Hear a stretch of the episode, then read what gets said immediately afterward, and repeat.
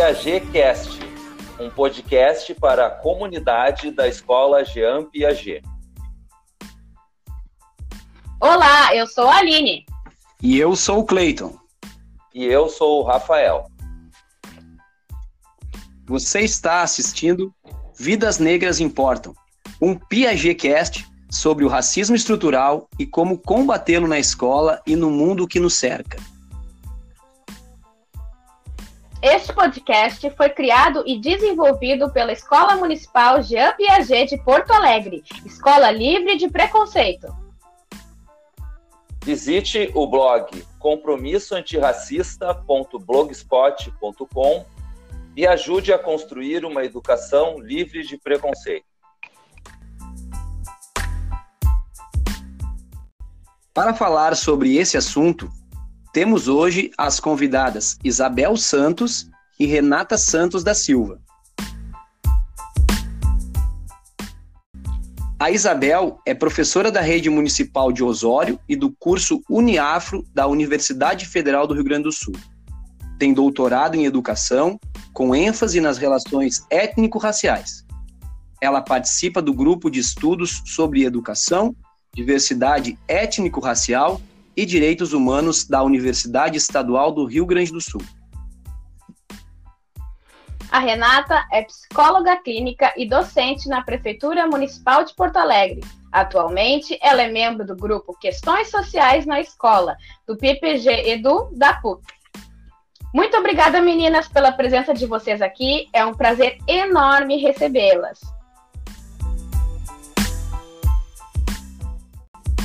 Então vamos começar com a nossa primeira pergunta, né? Quando conversamos com a Renata, ela disse: Ser mulher negra, consciente do meu lugar na vida, já me coloca na posição de combate e resistência. Eu queria que vocês duas comentassem essa frase e explicassem um pouco mais sobre o que é este lugar na vida, sobre combate, resistência e o feminismo negro.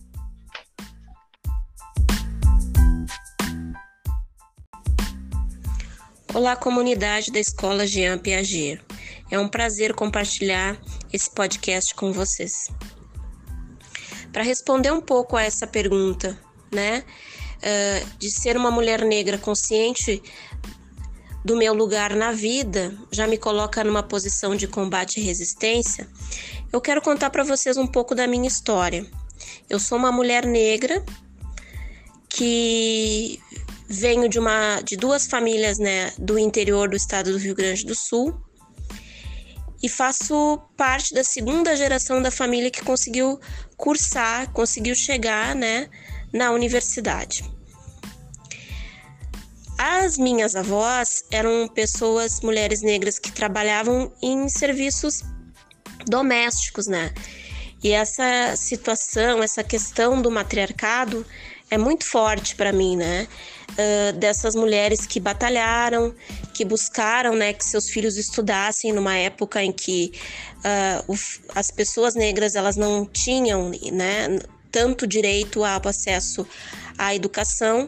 Então elas foram muito batalhadoras nesse sentido, né? E eu cresci com essa ideia que a educação é um caminho, né? Um caminho de você prosperar na vida. Só que com o meu amadurecimento e com o tempo eu fui vendo que esse caminho pela educação e prosperar na vida, ele te exige, né, como pessoa negra, você ocupar espaços, você estudar, você ter desempenho em tarefas. E isso muitas vezes é difícil, porque uh, dentro dessa sociedade racializada que a gente vive no Brasil, você ser negro e ocupar uma universidade, você ser negro e ter um trabalho, isso te exige, né? Exige que você tenha sempre um desempenho melhor, porque você sempre é visto com uma capacidade menor. E nesse, nessa minha caminhada, a minha família foi fundamental, porque mesmo nos momentos assim de mais dificuldade e onde eu realmente tinha que ter muita força para resistir, eu sempre me lembrei de onde eu vim, do esforço das minhas avós, desse lugar na vida que eu ocupo de ser resistência para alguém que vem depois de mim e que eu preciso então uh, me manter, eu preciso uh, ocupar os espaços que não são colocados para as pessoas negras, que não são vistos, né, uh, lugares em que as pessoas negras possam ocupar. E resistir é isso, né? É saber, né, de onde eu vim e que, uh, apesar das dificuldades, eu tenho toda a capacidade de chegar, de estar aonde eu quero. Uh, como professora e como psicóloga, uh, no início da minha carreira, e isso ainda acontece com menos frequência, mas ainda acontece, em muitos lugares eu, vivo esse racismo, né? Que não é de uma forma tão explícita, mas acontece por maneiras muito assim disfarçadas no sentido de quando eu iniciei, quando eu iniciei a minha carreira como professora com 20 anos, as pessoas perguntavam: "Ah, mas tu é professora? Mas tu não tem jeito de professora. Ah, tu é estagiária?", né? Ou perguntavam: "Ah, tu veio trabalhar aqui como funcionária?". Então, eu percebia uma dificuldade das pessoas em entenderem que uma jovem negra era professora concursada, assim como elas. Não quer dizer que lá no início da carreira, eh, agora no meio da carreira, já estou no meio da carreira docente para o final, que isso não aconteça. Hoje as pessoas têm dificuldade em me enxergar como uma colega ou como alguém que vai ocupar um outro cargo, um cargo de gestão, ou um cargo de supervisão, ou de orientação, ou até mesmo de uma pessoa que está estudando ainda, que segue estudando, né? Eu sigo estudando, fazendo doutorado e fazendo outras outras formações, né? Então, essa dificuldade de, de perceber uma pessoa negra ocupando o mesmo espaço que pessoas brancas e ocupando e estudando e buscando mais formação, eu ainda vejo que é muito difícil para muitas pessoas, para muitos dos meus colegas. Né? Uh, e isso me faz ser resistente, porque as pessoas elas mostram esse incômodo de muitas maneiras né? Às vezes dificultando o teu trabalho, desqualificando, fazendo de conta que não estão entendendo o que você está dizendo, uh, né? As pessoas expressam essa forma de racismo, esse incômodo de, de estar no mesmo lugar que pessoas negras ou de pessoas negras estarem no mesmo lugar que elas de várias maneiras. E isso você vai aprendendo a ser resistente. Né? No, no, início da minha, da minha carreira, da minha caminhada, eu sabia que eu tinha uma família como suporte. E eu sempre soube da onde eu vim. Eu vim e sou neta daquela mulher que se esforçou muito para que os seus descendentes não tivessem que passar por situações em que ela passou, que ela passou. Então isso me faz ser forte, né? E me faz uh, ter uma uma consciência e uma resistência de que mesmo que as pessoas digam que aquele ali não é o lugar que eu devo estar, eu sei qual é o lugar que eu devo estar, eu, eu, eu posso estar no lugar que eu quiser, eu estudei, eu me preparei, eu prestei concurso, enfim, eu, eu me qualifiquei para ocupar os lugares uh, que eu ocupo.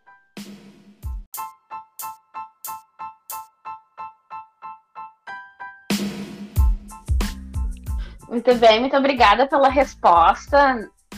Uh, eu, eu acho muito importante a gente ter essa conversa, porque muitas vezes é, é, é, é invisibilizado né, o, quanto que é, que é sofrido o ambiente de trabalho, né, mesmo entre professores, pessoas que tiveram a mesma formação, né, como que pode, né, neste ambiente também, onde a gente ensina os adolescentes, ensina o, as crianças que se perpetue esse tipo de, de, de, de preconceito e esse tipo de invisibilidade uh, das mulheres uh, negras, né? Então, vou passar a palavra para nossa próxima convidada.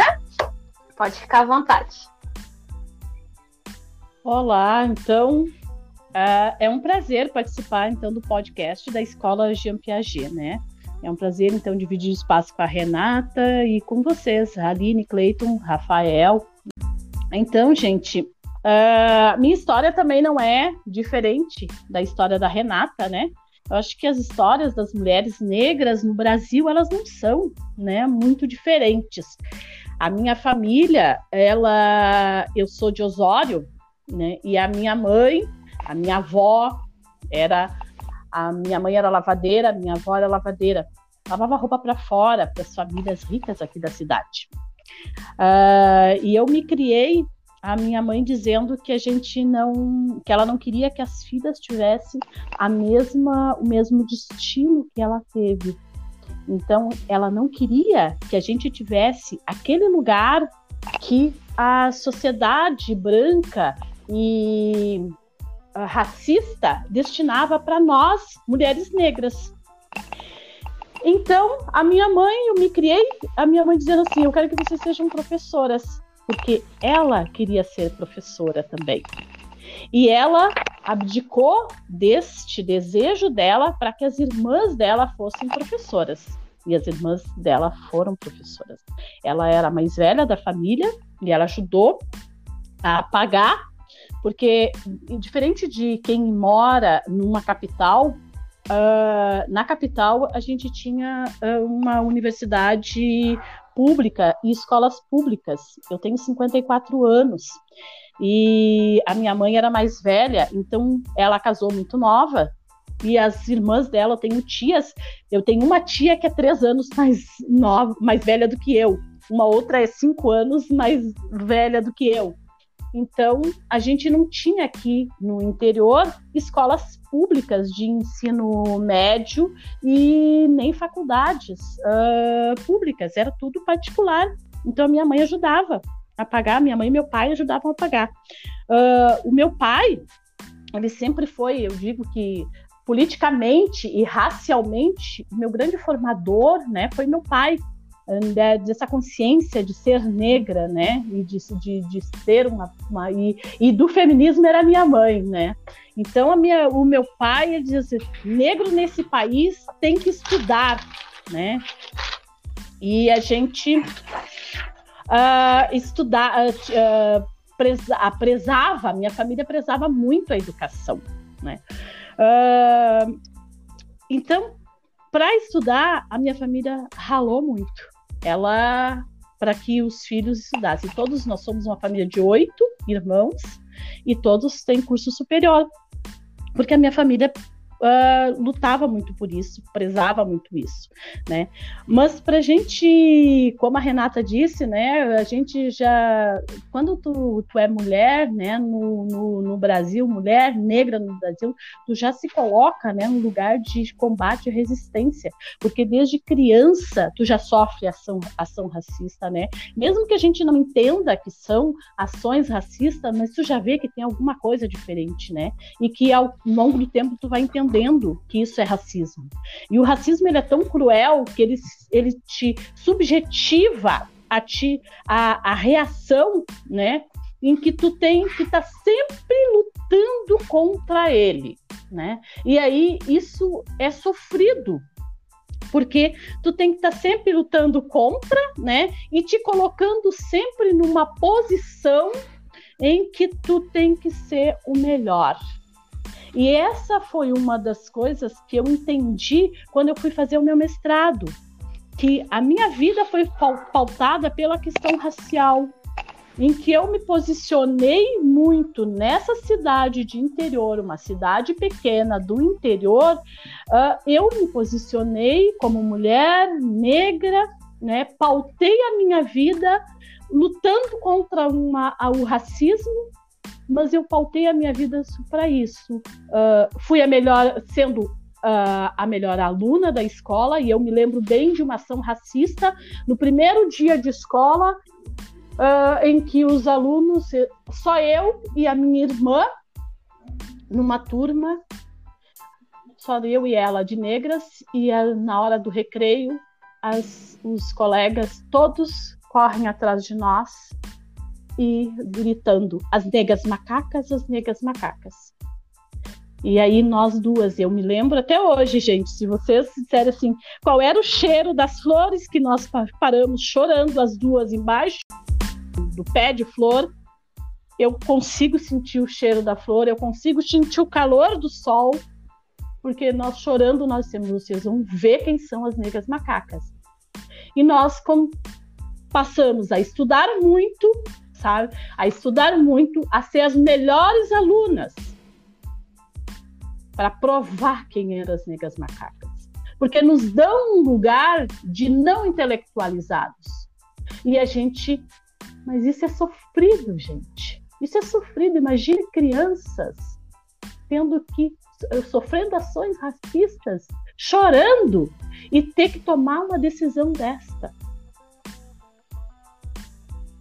E depois, como a Renata estava dizendo, em que as pessoas não reconhecem o nosso lugar, né? elas acham que o nosso que o lugar que, uh, que nós ocupamos quando tu é professora, eu um, um dia eu feliz da vida. Eu já, hoje eu, eu, estou me aposentando. Eu me aposento agora dia 24 de, de dezembro. É o meu. É, sai a minha aposentadoria. Né? Eu estou no final de carreira mas década de 80.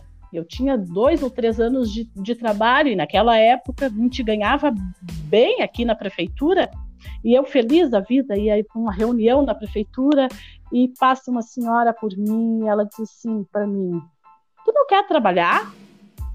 Eu já senti, né, na hora. Sim, quero, tô precisando. Bom, Uh, a minha filha está precisando de uma pessoa para cuidar dos filhos dela. Eu disse: olha, se ela me pagar o que eu ganho, eu até trabalho. Mais do que eu ganho, eu até trabalho com ela. E aí eu disse quanto que eu ganhava. Ela mas onde é que tu ganha tanto? Aí eu disse, eu sou professora. Ai, me desculpa. Não, a senhora não está pedindo desculpa para, o, para, para mim. A senhora está pedindo desculpa para a minha profissão. Isso é racismo. Naquela época, quando eu disse isso, ela se ofendeu, porque naquela época a gente não podia dizer, acusar ninguém de racismo. Né? Então, esses lugares né, que nos dão. Ela encontrou uma, uma pessoa, uma mulher negra na rua, ela se deu o direito de oferecer qualquer emprego porque não se dá. E aí ela dizer, não, mas eu estou pedindo desculpa para tua profissão. Ah, pedir desculpa. Não, mas tu é professora, tá pedindo desculpa para minha profissão, né? Então, gente, ser mulher negra no Brasil é muito difícil. Né? E a gente sofre ações racistas todos os dias. Né? Quando eu passei na prova de doutorado, uma pessoa disse: Mas essa negra está querendo ser branca.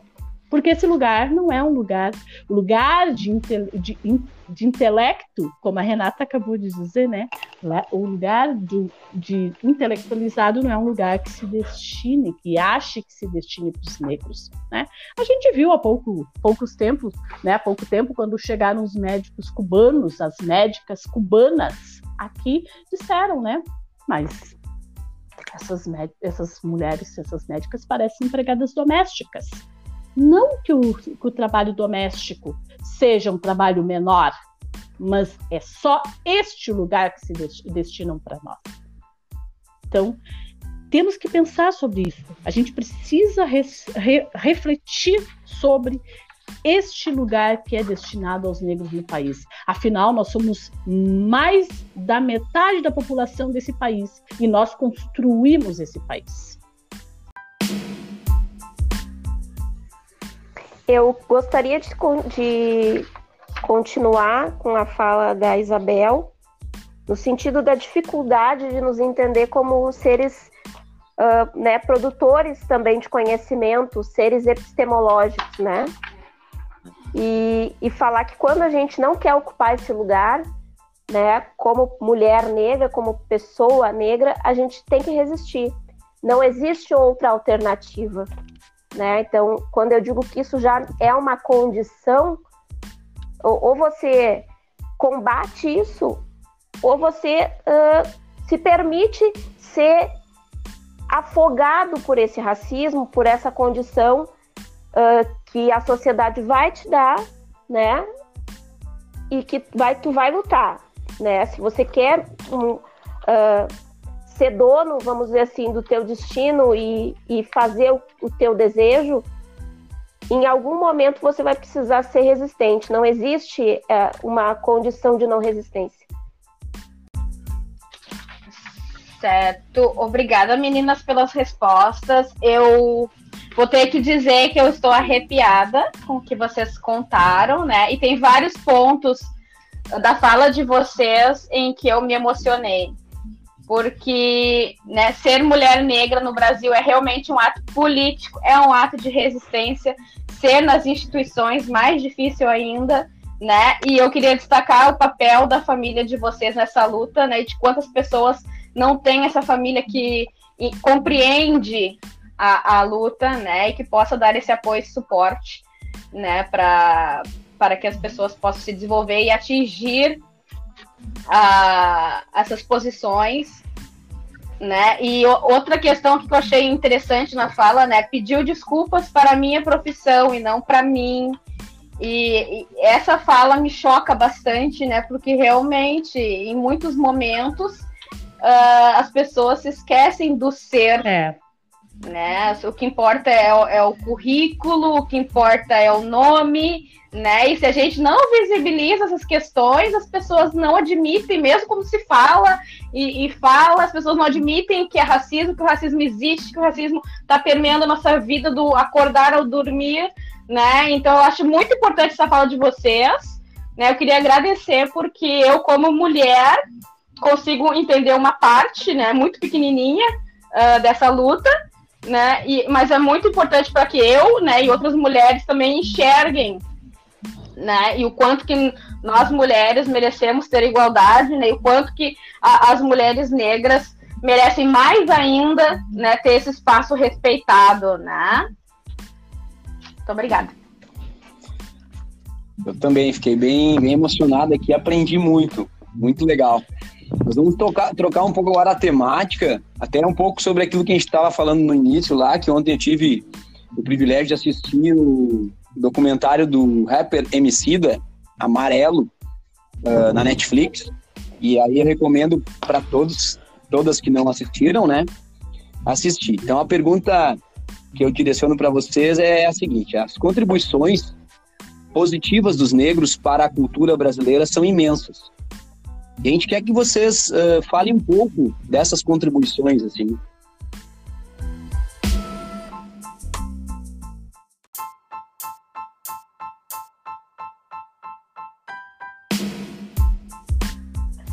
Então, eu vou falar de um.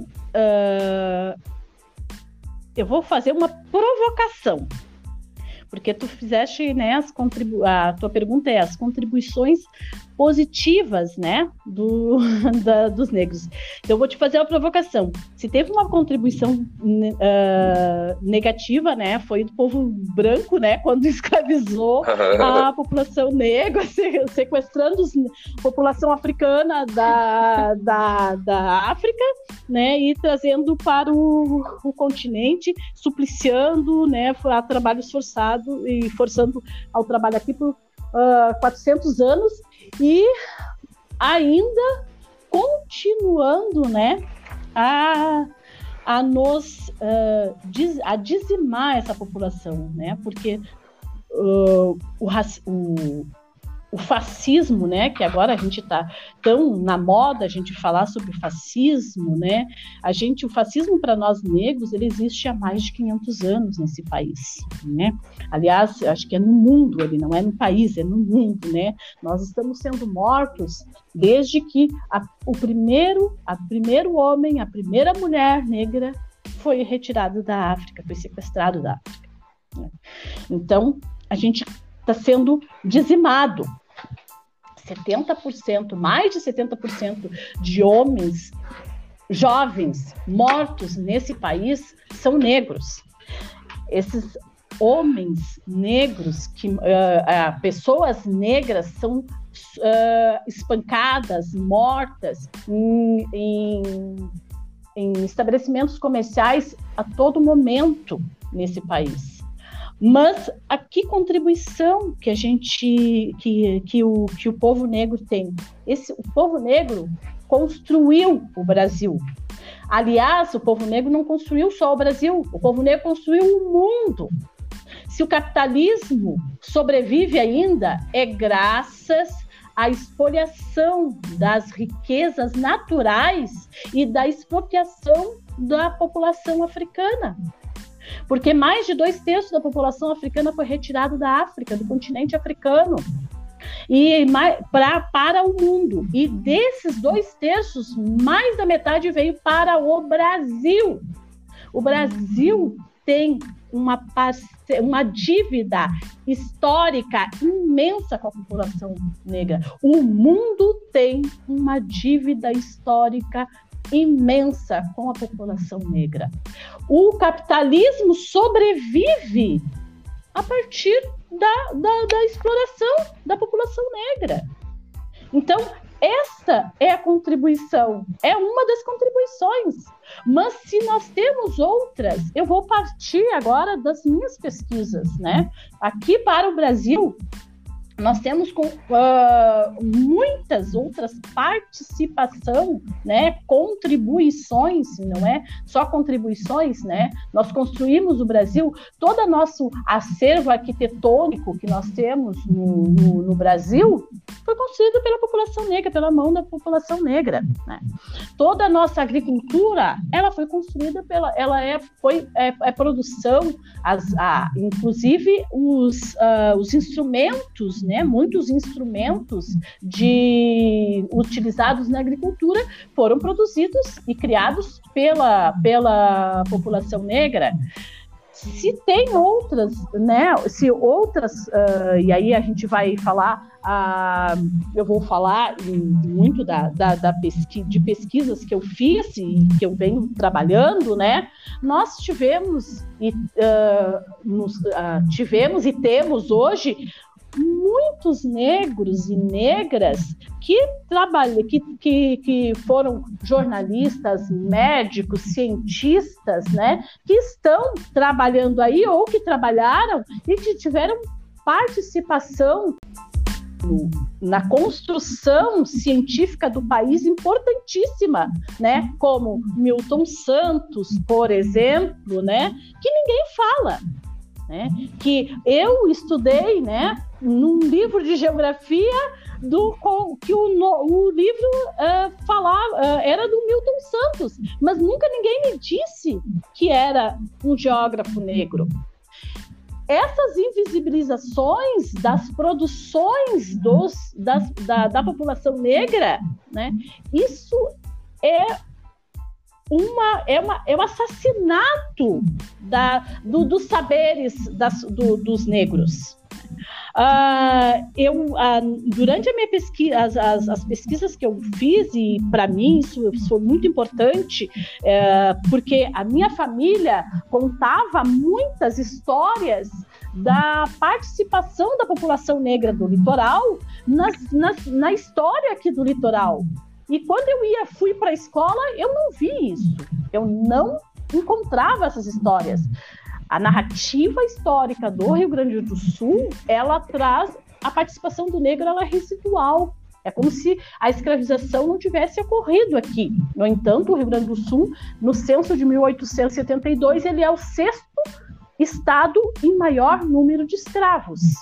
E olha que esse censo foi muito mal feito. E ele era o sexto estado em maior número de escravizados. Imagina, né, se não era bem maior isso, né? Então, mas essa narrativa é uma narrativa de um estado branco, né, que não traz, que não tem, que a, a escravização aqui era branda, né, que os escravos, os, os, escravizados eram bem tratados, mas era quando os escravizados eram quando uh, no Nordeste ou no, no centro, no, no, Rio de Janeiro, São Paulo, queriam uh, uh, queriam castigar um escravizados, eles dizem, vamos te mandar para o sul do Brasil. Mas era aqui, era essa é a, a narrativa é de que aqui eram os escravizados eram bem tratados, né? Uh, e eu não via essa narrativa, narrativa da participação da população negra nas histórias, na história quando a gente vai para a escola. Então, para isso eu fui pesquisar. A minha, minha pesquisa, né, minha vida foi pesquisar essas histórias da participação da população negra na, no, no, na construção do Brasil. E eu descobri, por exemplo, né, que é uma das minhas, da, da, uma pesquisa que eu fiz, é o Arthur Rocha, que foi um homem negro que nasceu em 1859, morreu em 1888 que foi um grande teatrólogo do século XIX, gaúcho, nasceu em Rio Grande e que estavam totalmente perdidos as peças de teatro dele. Ele publicou 14 peças de teatro. Eu consegui recuperar uh, seis das 14 peças de teatro dele.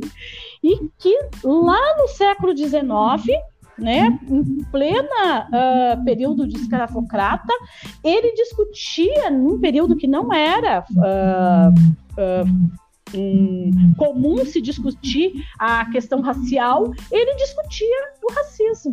E também ele colocava, ele colocava as personagens dele eram personagens negras e ele colocava essas personagens ricas né, uh, que tinham um, um trabalho, uh, que eram personagens que estudavam, né? Então eles colocavam um outro lugar, os negros em um outro lugar, que não naquele lugar que a sociedade da época costumava destinar para a população negra, que era o lugar de escravizado. Então, Uh, esse, esse, o Arthur Rocha era poeta, era jornalista, teve um jornal, né?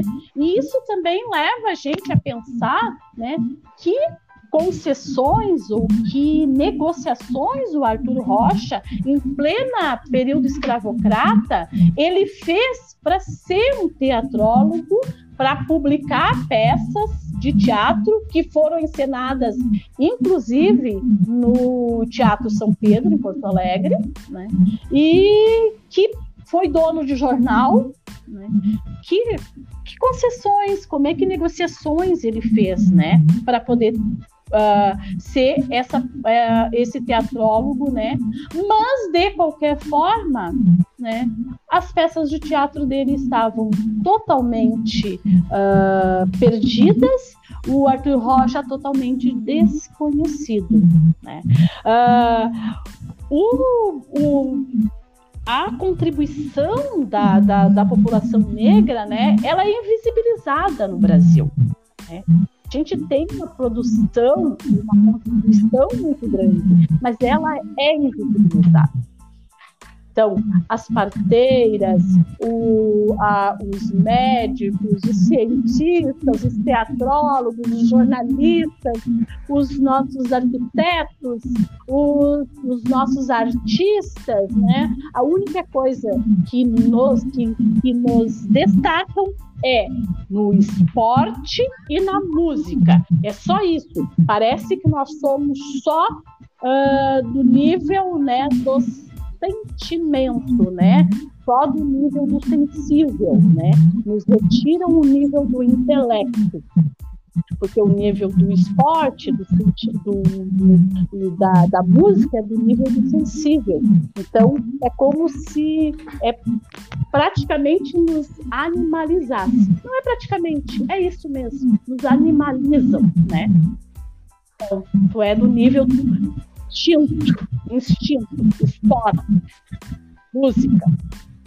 Por isso, para mim, eu, eu não sei sambar. Mas como uma negra que não sabe sambar? Mas só porque eu sou negra eu tenho que saber sambar. Né?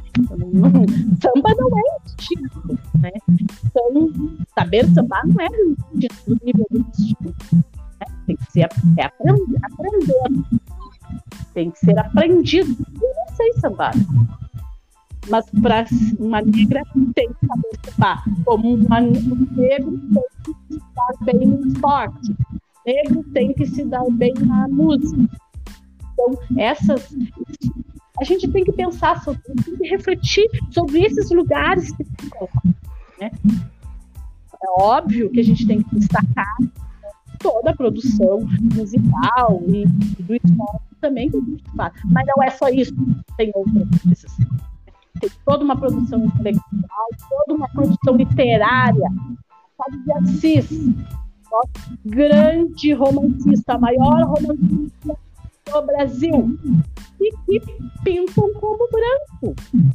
Foi só quando o movimento negro ah, reivindicou que tinha que ser, que tinha que colocar ele como ele realmente era e começaram a colocar a foto dele como ele realmente era. Embranqueciam. Assim como Arthur Rocha, a primeira foto do Arthur também era embranquecido, realmente como ele era.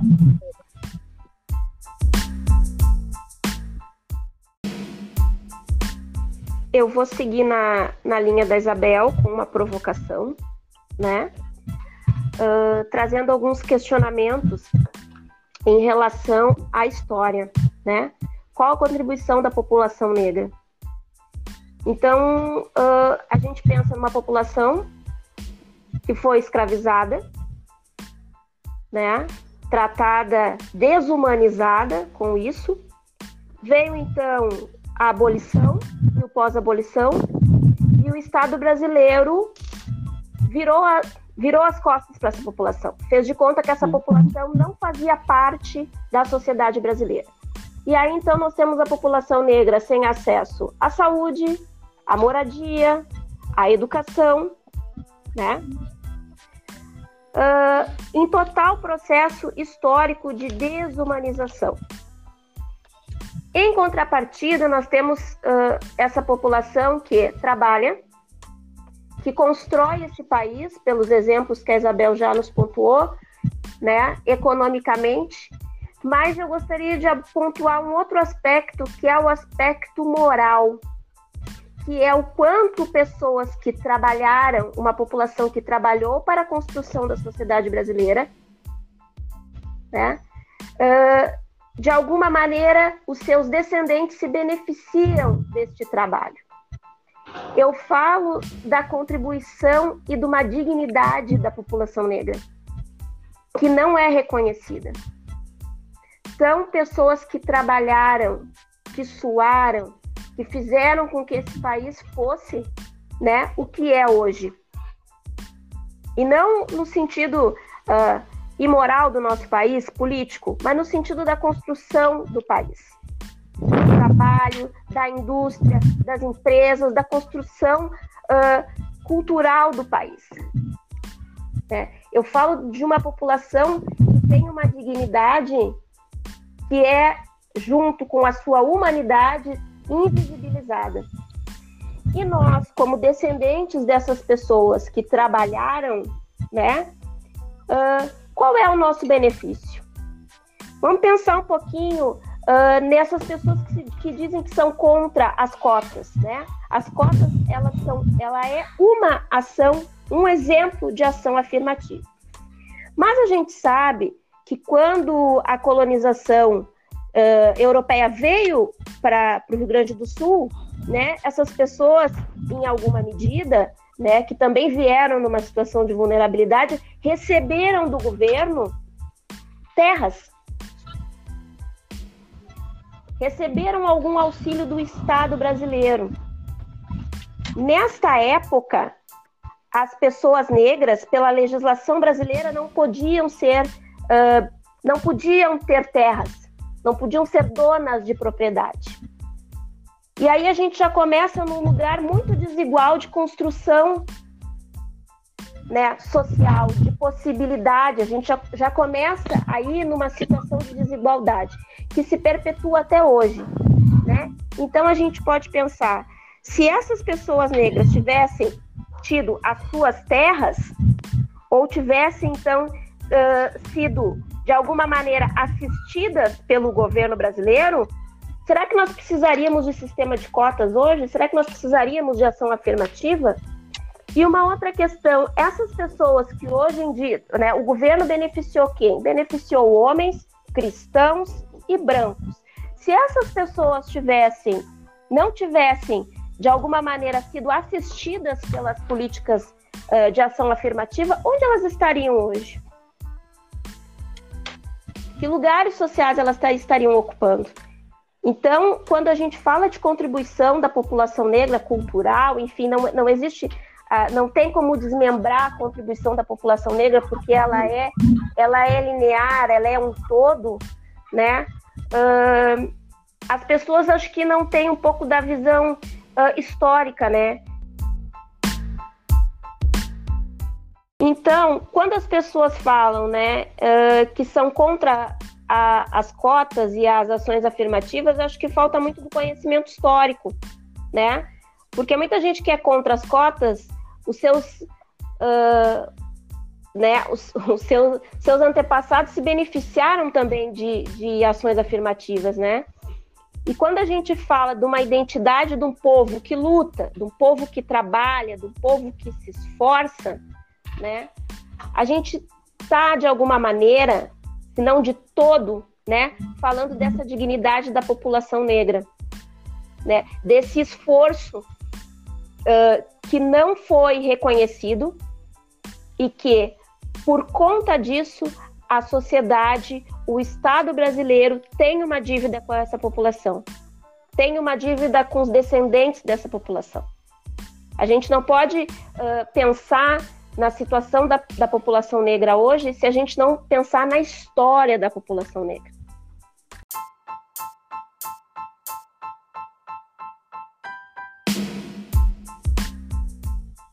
Queria retomar algumas coisas que vocês falaram. Primeiro, o que a Isabel disse, né, de que esse país foi, foi erguido por mãos negras. Né?